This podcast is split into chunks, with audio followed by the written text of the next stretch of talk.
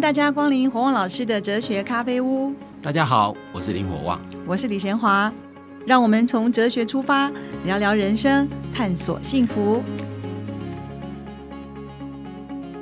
今天我们要来继续谈谈罗尔斯的正义论。那上一集呢，我们讲到的呃是理性哦，经过黄老师解释，我们才知道哦，理性的内涵这么的丰富，而且呃不是我们一般人所想象的。今天我们要继续来谈谈自由。好，我们上一讲提到，就是罗尔斯要论证钱的两个前提，一个他是对人的看法，嗯，人是自由、平等、理性的存在者；一个是他对社会的看法，他认为社会是应该是一个。自由、平等、公民之间的一个公平合作体系。那我们刚刚我们前面讲其实讲合作，还没讲公平啊，后面才要讲公平哦，所以这集有点复杂哈。那在我们我们再讲，那自由是什么？那如根据罗尔斯的说法，人人的理人的理性就会产生两种道德力量。所谓两种道德力量，第一种叫称为叫做价值观的能力。所谓价值观能力，就你只要有工具理性，对不对？其实它对应就是一个工具理性，一个就是合理性嘛。你只要有工具理性，你就会。拥有一种价值观，你你你有工具，你代表你有你想你要怎么活啊？你要追求什么样的生活？所以你就会有一一套你的价值观，你会一套这个价值观对一般人来讲也许不是很完整，但每个人多少都有。用比较简单的讲法，只要你有工具理性，你对人生都有个规划，对不对？大大概没有人说我我人生就是每天吃饱等死啊，很少人这样子啊。虽然虽然看起来好像这样，但他其实他一定有他一套想法。那每一个人都可能有一个梦，对不对？那其实每个人都有，只是那个梦具不具体，每个人不太一样而已。所以你有工具理性，你就会产生一种你会有价值观的能力，你会追求什么的能力。智障儿就没有这种能力啊，智障儿不可能规划他的人生是什么嘛。但你有你有工具理性，你就会有这种能力。所以他认为说，人的理性会产生两种道德力量，一个就是价值观的能力。那一个人价值观一定是把他人生做一些优先顺序，追求的目的有些排列。所以你可以看到有些有钱人。他为什么拼命赚钱？他想更有钱。为什么？因为他希望排行榜那个富人排行榜排前面，你知道吗？这是他的目的，对不对？嗯所以他有优先顺序，他会可能说：那我为了达到富人排行榜的目的，我就我就家庭时间就少一点，对不对？那有些人不会这样规划，因为觉得说干嘛这样？像我常常讲说，我以前没有从政的原因，就是因为我想陪孩子长大，所以我也觉得陪孩子长大这件事对我来讲很重要，你知道吗？优先顺序。对，但有些人可能。没有觉得那么重要，但是我不能说我的比较对哈，只能说，因为价值观这种东西为什么叫多元？就是每一个人对于自己的追求的目的哈，或者人生的目标，那个优先顺序每个人不一样。比如我们小时候常常讲说，呃呃呃，老父母常常跟我们讲要要成家立业，先成家再立业。现在人都一定要先立业才成家，对不对？那到底哪个优先？其实不见得。那比如说当代尤其。年轻男女哦，常不结婚呢，不然就结了婚也不想生小孩，对不对？嗯，呃，他们的目的可能跟我们以前人不一样。以前觉得说 自由，以前觉得传宗接代很重要啊，或者或者教育子女很重要。那有现在人可能不这样，个人的享乐比较重要。但是我所以我现在讲的就是说，其实我们不能说谁对谁谁错，而是每一个人以他的理工具理性能力在追求自己的人生的时候，他有一套价值观。所以价值观代表他对于他所要追求的目标跟目的有一些排列组合，哪些优先，哪些不优先。那那像像其实每个人都会不一样。像我自己，我我常跟你讲，我跟人家约会，准时是第一优先，我宁愿早到，我不会迟到哈。如果如果会迟到，我一定要先说明，这是我的很重要价值观。有些人可能不太重要，有些人约会经常迟到，这是普通的事情啊。所以这是每一个人的排列顺序不太一样。所以只要人有工具理性，就会有。一套价值观就有一套价值观，那你可以想象想象得到，因为人生的价值观为什么排列是顺序？因为人生的价值会产生冲突，你知道吗？对，对不对？比如说，比如说有人想赚很多钱，可是都知道赚很多钱可能会熬夜，可能会身体不健康，所以他必须在健康跟赚钱之间取得均衡。嗯，如果他不取得均衡，他可能就。呃，台湾话说“几大把狼博”吧，就是钱赚很多，但人人赔了健康，你知道吗？所以有时候你会做一些选择，所以价值不可能，我不可能所有的价值我都会得到，不太可能啊，因为你一天二十四小时时间就有限嘛，你有限时间怎么分配？哪些分给家人，哪些分给工作？这些东西哪些给休闲？这些东西都是每一个不同的排列。但是无论如何，人有理性，第一个就人会具有。价值观的能力，有能力追求一种价值观。第二个，人有合理性，人就可以培养所谓正义感的能力。好，所谓正义感，简单讲，就是如果这个社会的制度是合乎社会正义的，你会有产生一种想要遵守它的那种欲望跟态度，这叫正义感。所以，我们如果路见不平，拔刀相助，我们就说这是正义感。为什么？因为你看到这是不公平的事情发生，你就会产生。所以，一个人只要有合理性，所以路见不平，拔刀相助，很明显针对是别人在受到不公平对待，不是你自己，对不对？所以你会产生正义感，就是因为。所以你有合理性的能力哦，就一个人有合理性的能力，就会产生就能够培养正义感能力。所谓正义感能力，就能够能够理解，而且运用，甚至根据正义原则而行动。那因为正义原则表达的是，如果如果如果今天是这这这正义原则是合适的，代表我按照正义原则是行动，代表我愿意跟社会合作。嗯，我是一个愿意跟社会合作的人，那这是合理性的能力。所以一个人如果想要占社会便宜，这种人虽然是虽然是工具理性可能很强，但是合理性可能不不足，你知道吗？所以我们社会上很多人想占社会便宜嘛，对不对？对啊。那但是但这种人，我们会觉得说，那他他哪一天东窗事发就出事，你知道吗？所以你说自由就是说，呃，人有这两种能力，就是有价值观的能力，有正义感的能力。对，所以自由就代表说，人具有这两种能力，人可以形成跟追求自己的价值观。选择自己的生活方式，我有自由选择我的价值观。对，但是因为人有合理性的能力，所以有正义感能力，所以人的自由必须以别人自由作为规范嘛，对不对？所以这就是我们前面讲的。其实，其实有时候你会发现到说，你要追求一个你自己追求的价值观，但问问题说，那个价值观万一抵触大家共同生活的游戏规则怎么办？就抵触正义原则怎么办？比如抵触法律怎么办？你就要修改。嗯，对你不能说，你不能说我有个价值观，就我喜欢看人家流血。所以我拿着刀子到处割人家，血流出来好过瘾哦！对不起，这样的价值观是侵犯别人追求他自己的价值观的机会。嗯，所以你这种价值观要被取缔，因为你这样没办法形成合作。所以这两个，你追求自由，同时要有自己的价值观，选择自己的自己的理想目的，但你同时要修改自己价值观的能力，才叫自由。因为你知道，你要跟别人合作，你就必须有时候要修改。所以，所谓自由人，代表我可以。在我认为合，不是我认为是是在合理的规则之内追求适合我自己的生活价值观，那就是自由的自由的展现。所以自由就展现在我怎么过我自己的生活，我自己决定。嗯，好，那再来就讲平等。那平等其实这里讲的平等，我我已经前面已经讲过，人的智商、财富、权利、身材、长相、身份地位，不可能是平等的，你知道吗？对，那所以指的不是这东西。在实际社会中，我们看到人跟人存在很多的不平等。我我刚刚讲我我前面讲过，我不需要用功读书可以考考好成绩啊！真的，我以前就是这样啊，我以前都靠脑袋过活，你知道吗？那有人天天挑灯夜战，功课就是不好，真的是这样。我我们也我们看到从小到大看到太多同学读书，你就觉得有些人是超级用功，但是没用，你知道吗？不是读书的料。对，就是，可是他真的很用功啊，可是还是没用。所以有人我我也讲过，我有人天生就很讨喜嘛，有人有人就是看起来就很讨厌，像我就是。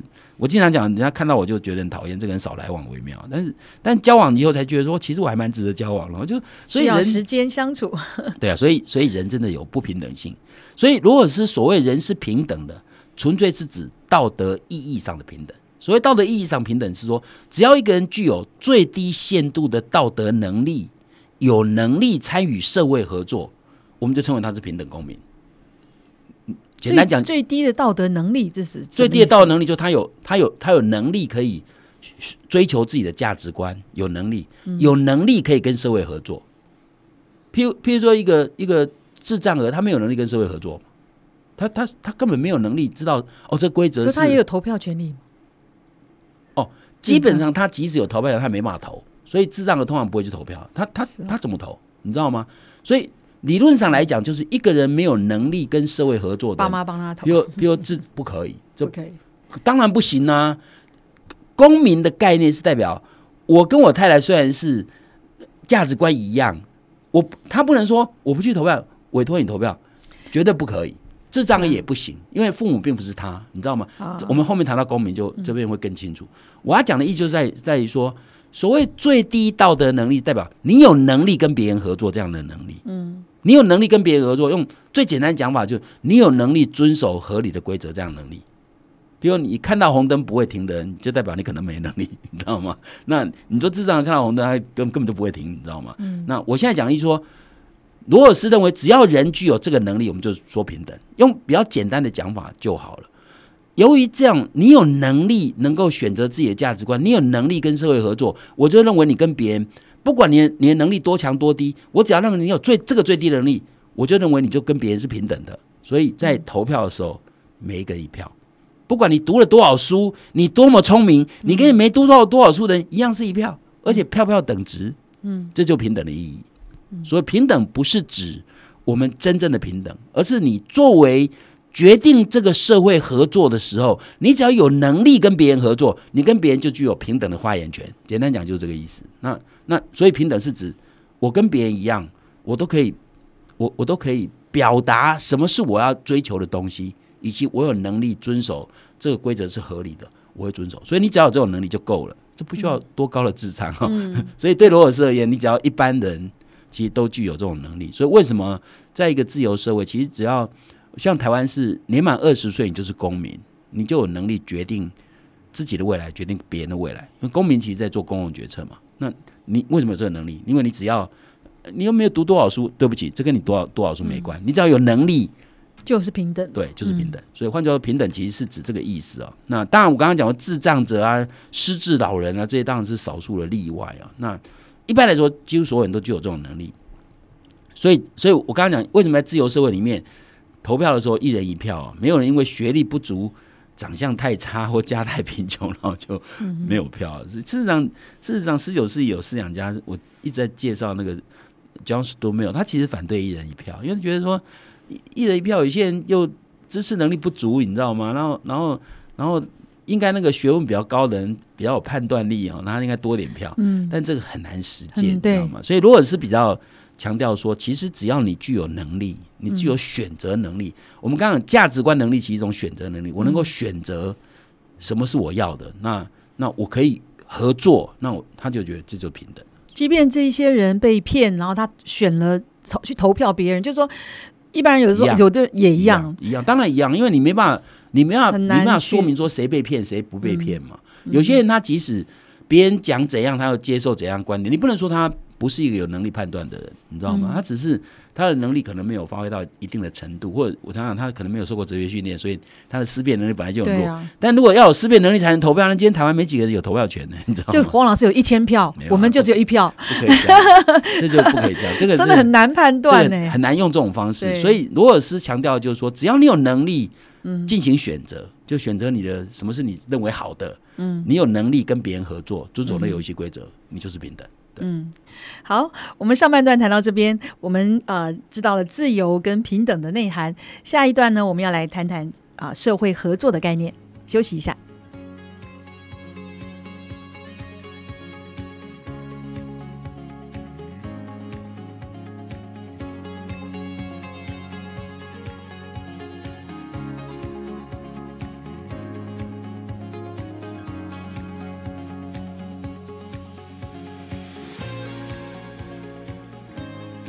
欢迎大家回到火旺老师的哲学咖啡屋。我们今天还是一样来继续的认识罗尔斯的自由主义。那我们上半段呢讲到了啊人的观念，接下来我们要来谈谈社会合作的观念。好，我们再重复一次哦。罗尔斯在推论他的正义原则之前有两个前提，一个就是对人的看法，他认为人是自由、平等、理性存在者。那我们花了相当多时间介绍什么叫理性，什么叫自由、平等哈。那我们接下来谈他的第二个前提，就是。他认为社会应该是一个合作的概念，所以社会是自由平等公民之间的一个公平合作体系啊。那如果是把社会当成这样的概念呢，这当然是个理想社会，你知道吗？因为因为我我们每次都讲说，有人可能问我说，你们哲学家讲的都是理想，可是社会并不并不。并不是那么理想，但你知道，如果你不知道理想是什么，你就不知道现在的社会哪里出问题啊。所以理想其实是一把尺，可以拿来我们来衡量这个社会哪里出了问题。所以为什么常常讲说，今天台湾社会的很多政治议题，我会比一般人懂的原因，是因为我有我有我的理想理念，因为这是一个理想社会该怎么建构，那你才会知道说这社会哪里出错了，你知道吗？那所以所以如果是讲的社会变成自由平等公民。之间一个公平合作，这当然是一个很理想的社会。那 但如果社会能够透过公民之间，透过一些公共的规范或公共的规则，形成一种合作关系，那当然是一个值得追求的社会嘛。哈，所以我们怎么样能够使得那个大家共同的游戏规则变成大家是一个公平合作的关系？那当然是一个是一个可以追求的东西啊。那我再用红绿灯做例子，你看我们我们在台北市，你看每个路口都有很多车，那开车到这个路口的人都来自四面八方，彼此根本都不认识，可是大家看到红灯都停了，嗯，这就是显现合作，因为我遵守那样的规则，因为我如果觉得那个规则合理，那我开车开到那边我就停，因为如果大家都不愿意合作，那那就完蛋了。我经常开玩笑我说，如果如果没有这个如果没有这个交通规则，那大家大家爱怎么开怎么开，结果大家都都都塞在一起，你知道吗？所以你从你从红绿灯的角度来看，不管你什么样的社会地位，不管怎么样的身份，不管你你认不认识，只要你在路口碰到红灯，大家都规规矩矩停下来，这样车辆才可以才可以通行。我们靠的是什么？靠的是交通号志。嗯，所以交通号志这个规则，使得我们形成有秩序，对不对？所以所以事实上。我我刚刚讲说，来自四面八方、彼此不认识、身份地位又不一样的人，看到路红灯全部停。其实，在描述的一种比喻，其实是说，我们社会上各种阶级、身份、地位，有钱没钱，你知道吗？各种人，但是我们透过一个游戏规则，可以大家变得有秩序。嗯，价值观又不一样，所以价值观多元、想法不同，社会看起来是。乱七八糟，但是那个合理的游戏规则，使大家变成合作关系。嗯，所以这就是如果是要找的，我们怎么找到建构宪法，比如制定宪法、制定法律的规则，能够使整个整个社会透过这些规则本身，大家变成是一种合作关系，你知道吗？所以交通号子在交通号子规范之下，我们的社会市场是井然有序。嗯，这这就讲就是合作。所以所谓合作就是合则两利。所以参与社会合作人。都会因为这个规则而获利。嗯，你想想看，台北街头如果如果繁忙的时候，交通号是突然失灵，又没有交通警察，会变怎样？我那那大乱，一定打劫，回不了家吗？每个人都想快一点，结果大家都不用走。我我自己有过亲身的经验，我举一个例子，是非常非常有趣哦。二零一八年七月十号，玛利亚台风来袭，当时的市长是柯文哲先生，台北市政府。宣布当天四下午四点停班，因为他可能觉得晚上台风会来，所以宣布下午四点停班，造成台北市的交通是造成有史以来的混乱。我我把它形容叫下午四点之乱。那柯文哲市长的动机可能是好的，因为台风快来了嘛，他希望市民早点回家。但是全体市民同一个时间下班，造成什么？空前涌塞，你知道吗？嗯，台北市有两百多万市民。而不止两百多万，从新北市进来的，我看加起来大概有三四百万，同时下班。对呀，同时四点下班，你知道会造成怎样？那通常我通常通常我跟他讲，我这样约会都会很准时哦。那天我正好要去那个内湖露营，那那露营时间是四点半，那我通常都会早点到，所以我那天下了那个提顶高那个交流道，大概四点十五分。本来是第一个路口右转港前路，再右转瑞光路，再右转那个什么瑞湖街，然后就到了。结果你猜怎样？我开到那个开到那个港前路，发现都塞住了。我又想，那我再往前开一个路口，发现又塞住了。再往前开一个路口，又塞住。我发现再开越开越远，你知道吗？因为我要左转左转再右再再右转。好，我没办法知道第三个路口就右转了。我那个我平常从提顶交流道开到那个电视台。五分钟最多五分钟，最多十分钟，五分钟五到五到十分钟之间。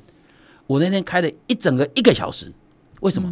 因为他们绿灯的时候他们开，但前面塞住了，所以他就挡在路口。嗯，我光我光从提顶大道开到瑞光街，开了快一个小时。那个那个路瑞光路很很短，那距离很短，走路五分钟就到了，你知道吗？我花了一个多小时才到，为什么？因为当天。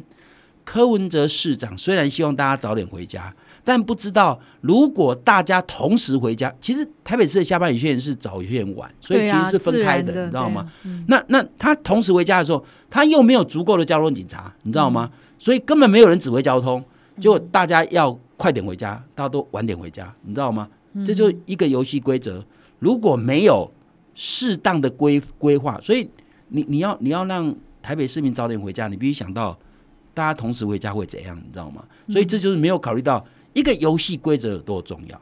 所以在一个多自由多元的社会，如果你要找到合适的游戏的公共规则，这对一个社会的秩序是太太太太重要，而且而且说老实话，能够形成公民之间彼此愿意合作，这很重要。所以事实上，罗尔斯所谓的正义原则，就是他要找到最合适的共同生活的共同原则，而且是最高指导原则。所以，我们所有的规范，我刚刚我刚刚举例就是红绿灯嘛，那红绿灯只是小小的措施而已，我们还太多，比如社市场该怎么运作。政治该怎么进行？还有还有社会制度要怎么设计？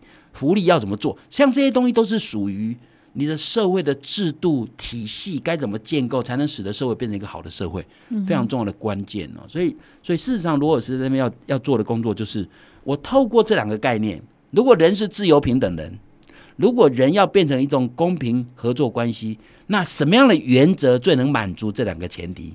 从这两个前提可以推出什么样的原则会是最适当的？这就是他接下来我们可以要谈的，他的社会正义的很重要的。是正义是最高的指导原则。那你的正义跟我的正义如果不一样，可是他的正义的内涵就是你今天所讲，他不是要你的正义跟我正义不一样，他要找到大家都可以接受的正义原则。那那不然你的正义跟我正义不一样，你过我的活，我过了活。我投票的时候我要一个人一票，我你投票的时候要一人两票，你是这样吗？所以找到他一样就是这几个元素嘛，自由没有。他要找到就是能够满足这两个前提的那个。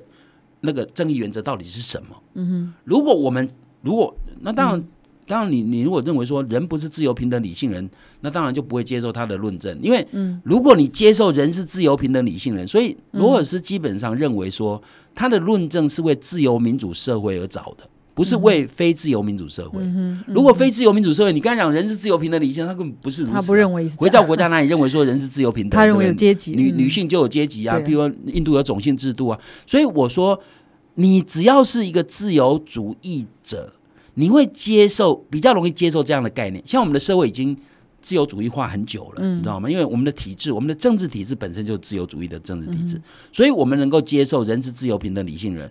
如果人是自由平等理性人，自由平等理性人要公平合作，按用什么方式公平合作？嗯嗯，按那个就是他要找的正义原则。他要找的正义原则是自由平等理性人。如果要公平合作，大家都会接受的原则，不是你有你的正义，我有我的正义，不是这个回事。他我们现在讲，你有你的正义，我有我的正义，都是一些比较低阶的概念。他要找的是最高阶，他要找的说，我们如果人是自由平等理性人，如果自由平等理性人想要合作，而且要公平合作，怎么样的规则最适合满足这两个条件？嗯，我这样听是非常非常有道理，我就不懂为什么有些国家或有些社会他不赞成这个，这个不是非常的哦，那是因为确吗？那是因为你已经受了自由主义的熏陶很久了，所以你认为人是自由平等理性人是很正常的。可是，在有一些国家里面，对男女，譬如回教国家的女性是一定要戴头巾的，他认为。对，嗯哼，你你要知道，像这些东西都不是。那像纳粹把这些犹太人，他觉得物种这种也都是完全没有这个概念。他是利用民主的经民主的方法达成他自己这样的手段，但是但是事实上，纳粹把犹太人当成不是人，这已经违反自由主义的精神，你知道吗？所以换句话说，你不要以为有史以来人类都是人是自由平等理性的，古代的皇帝哪有人是自由平等？嗯，君要臣死，臣不得不死，哎。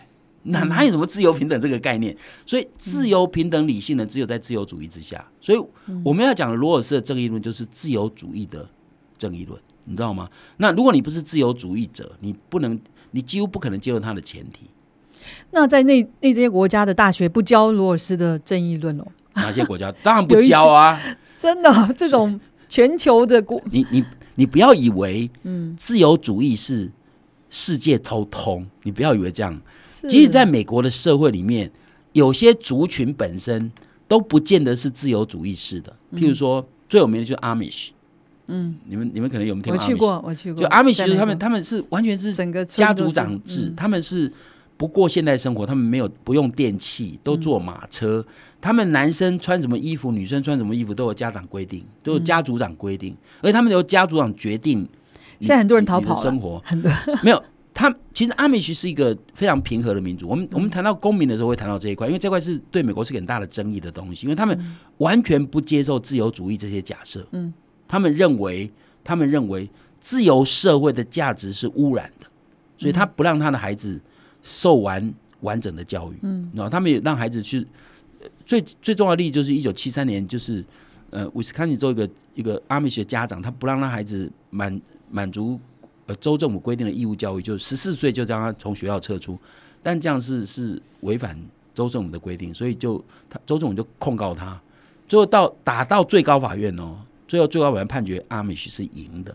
这个当然就有另外一个故事，我们等谈到公民再谈这一块。但我要讲的意思说，其实在美国社会都不见得所有人都相信人是自由、平等、理性人。嗯，所以你不要以为人是自由、平等、理性人这件事情是一个天经地义的道理，是因为我们受了西方思潮的熏陶，以及我们的中华民国的宪政体制本身就是自由主义的体制。我讲过，中华民国的宪政体制就自由主义的宪政体制，所以我们长久在这个制度的熏陶之下，认为。人是自由、平等、理性人是很正常的。共产党那套制度，绝对是我们反对的。不然，孙中山革命干什么？嗯，那就照继续君主就好了。你知道我讲意思吗？孙中山革命给中华民国带来一个最不一样的格局，就是从此以后人民的权利真的是比较大，你知道吗？人民可以决定自己前途的机会比较多。即使我们的选举会有些、会有些、会有些、会有些错误的地方，但是你要知道，我们是定期改选。你知道吗？像这种东西都是自由社会非常可贵的东西，所以自由社会要完全成熟是不容易。其实，在美国也不可能完全成熟。但你要知道吗？它这个体制本身可以维持一定程度的稳定跟和谐度。我们的政治体制或者我们现在的政党到底哪里出了问题？我们其实都不是很懂，而且很多政客他们自己也不是也很懂，所以他们都用讨好选民的方式在选举。其实讨好选民，就我刚刚所说的，选民也许这个。候选人对他有好处，他要投他一票，但是那是短期，那叫工具理性，那不见得具有合理性，你知道吗？因为这样的结果可能你的下一代赔赔掉，你知道吗？所以换句话说，我们的人民一定要一定要知道说，我们的社会应该怎么运作，其实是比较好。然后哪些运作是明显抵触自由社会的核心价值？那我觉得这那个这个很重要，你才会知道说。比如说，最近大家的很多人都在讲说要下架民进党，其实我觉得很多人不知道为什么要下架民进党。有人就问我说：“那国民党执政会比较好吗？”我就说不一定啊。那为什么要下架？你你如果不了解民主政治一些基本精神，你就不知道理由是什么。不是说我只我只要我只要支持国民党就应该叫民党下台，不是这个意思。如果民党今天做得很好，为什么要下台？对不对？所以很多概念在后面。如果你了解民进党今天，如果你觉得。应该下架，到底是什么原因？什么原因？重要理由是什么？那因为这时间的关系，我们我们先把我们罗尔斯东西讲完，我们再来慢慢讲这些东西，好不好？好，我们今天先谈到这里，我们下一集再见喽。